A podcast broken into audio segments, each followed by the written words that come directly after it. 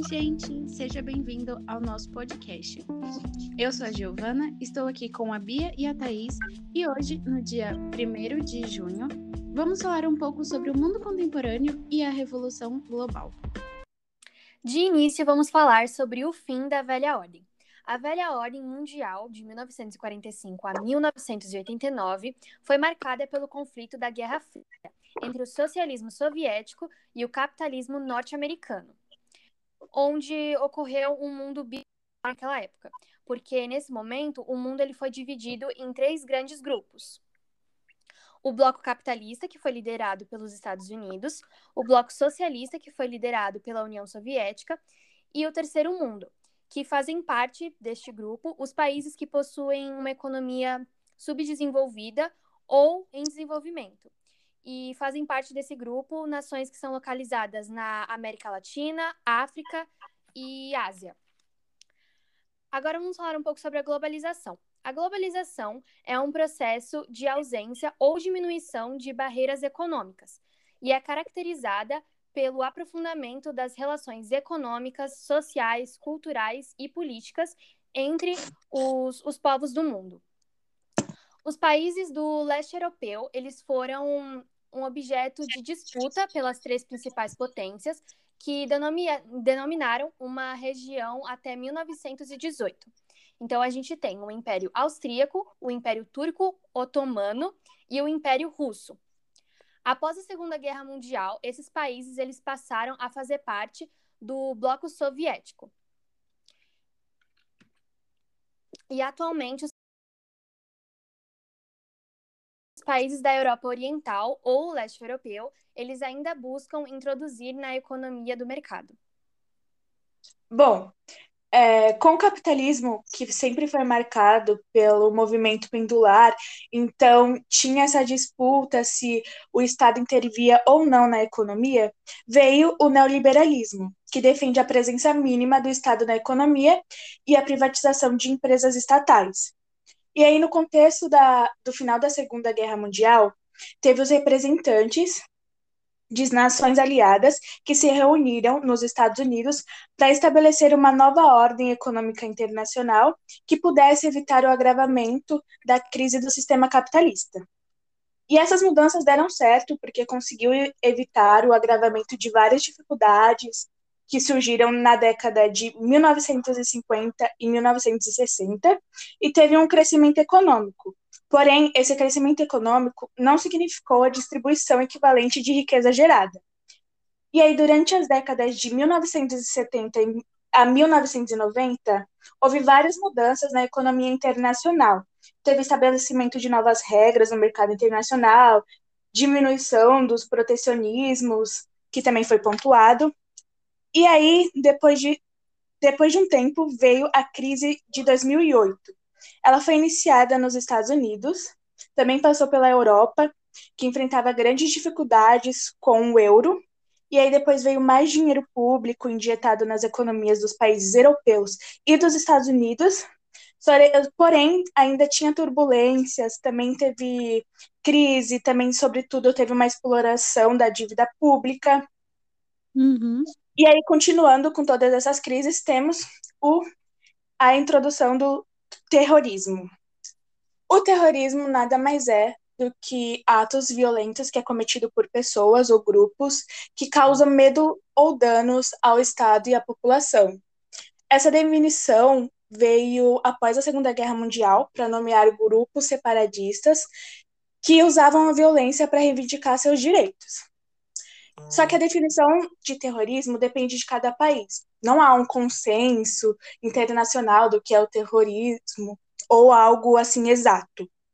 Uhum. E aí temos as principais organizações, que é o Al-Qaeda, que é o nome significa a base em árabe.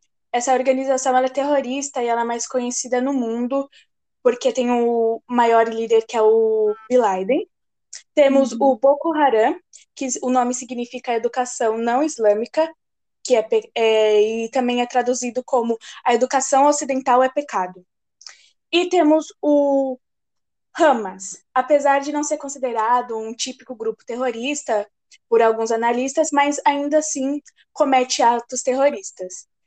E aí, é, o, no mundo contemporâneo, os grupos extremistas eles não atuam apenas com seus próprios territórios. Eles também podem atuar em qualquer parte do mundo, com a sua capacidade de destruição. Temos isso como exemplo o que aconteceu em 11 de setembro de 2001, na cidade de Nova York.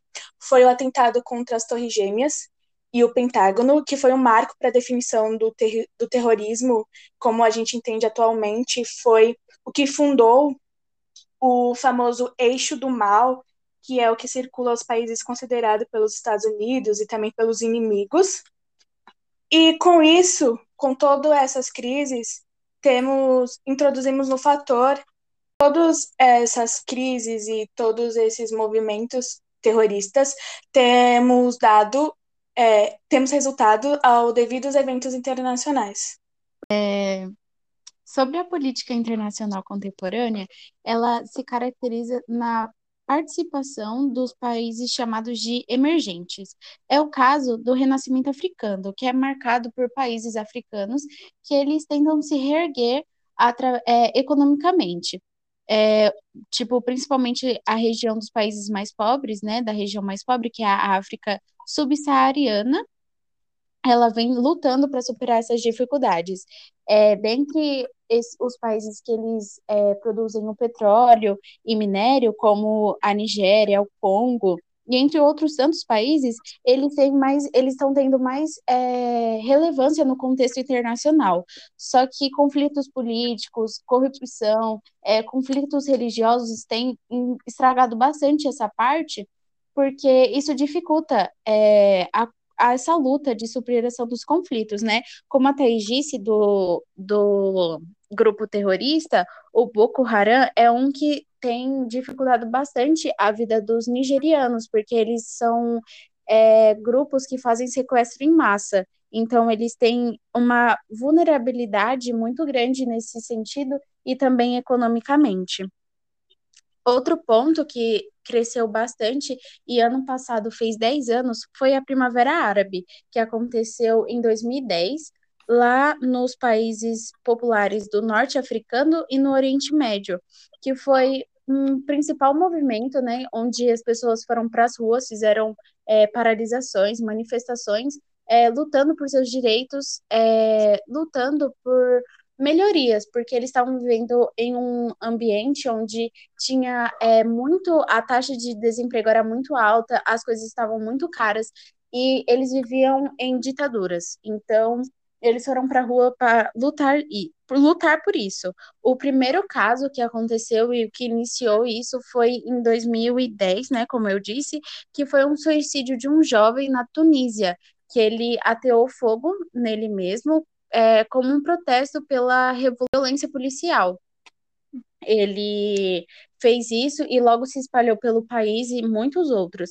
Na Tunísia, eles tiveram algum avanço, já que é, o presidente ele foi ele se renunciou e de, após muitos e muitos anos eles conseguiram uma democracia onde hoje em dia eles votam e em outros países já não foi tão progressivo assim, como, por exemplo, no Egito, na Líbia e no Iêmen, já que eles, o governo ele tentou né, é, reprimir essas revoltas, só que acabou causando mais ainda o que ocorreu muitas guerras civis e violência. Uma dessas guerras civis que aconteceu é a do Oriente Médio, que é tão conhecida, que é causada pelo Estado Islâmico, onde eles lutam é, e defendem a religião do islamismo é, radicalmente.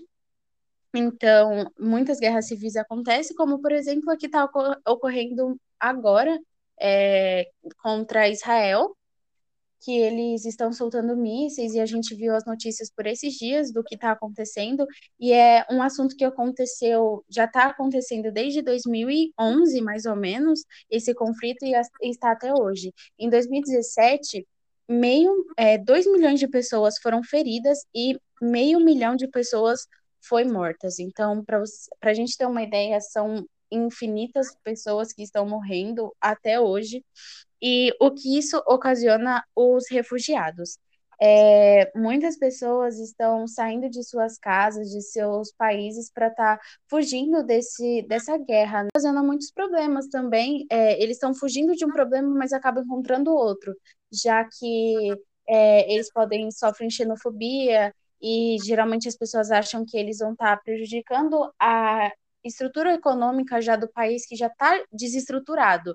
É o que ocorre aqui no Brasil é, com os haitianos, que muitas vezes eles sofrem preconceito e muitas pessoas ficam criticando por eles virem para o nosso país querer usar os nossos recursos. Só que eles estão precisando também, né? Muitas pessoas têm essa contradição de querer ajudar, mas ao mesmo tempo criticar.